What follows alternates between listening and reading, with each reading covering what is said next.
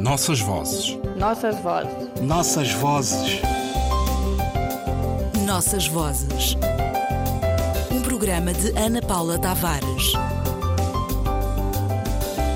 Relações da língua portuguesa com outros mundos linguísticos.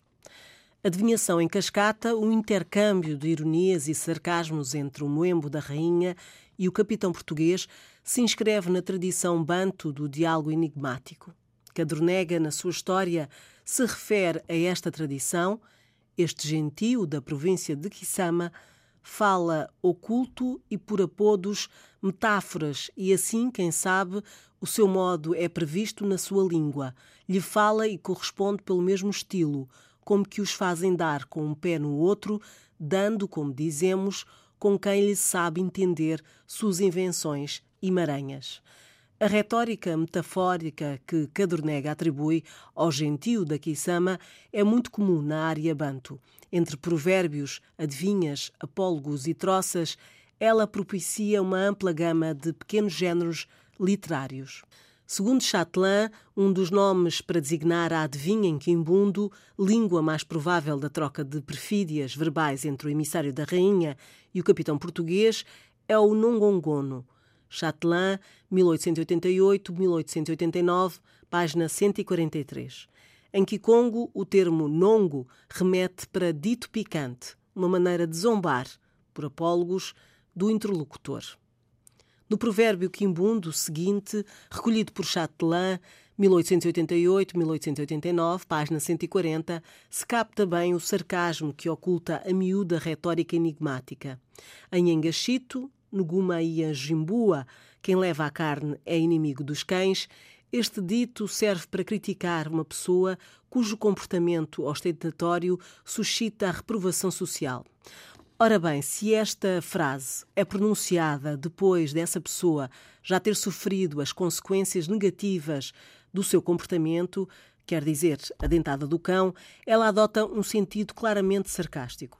Nos relatórios seiscentistas dos portugueses, não é fácil encontrar alusões às formas retóricas empregadas pelos africanos nos seus intercâmbios verbais com os europeus. Geralmente, eles redizem o discurso africano aos seus aspectos puramente denotativos. A troca de amabilidades entre o moenho de Njinga, Nzinga e o capitão português é, portanto, um momento luminoso do relatório de Fernão de Souza, um trecho que permite imaginar melhor o que deve ter sido a realidade do diálogo verbal entre conquistadores e conquistados. Matan Lienard, O Mar e o Mato, Histórias da Escravidão, Luanda, Quilombe-Lombe, 2005, páginas 97 98.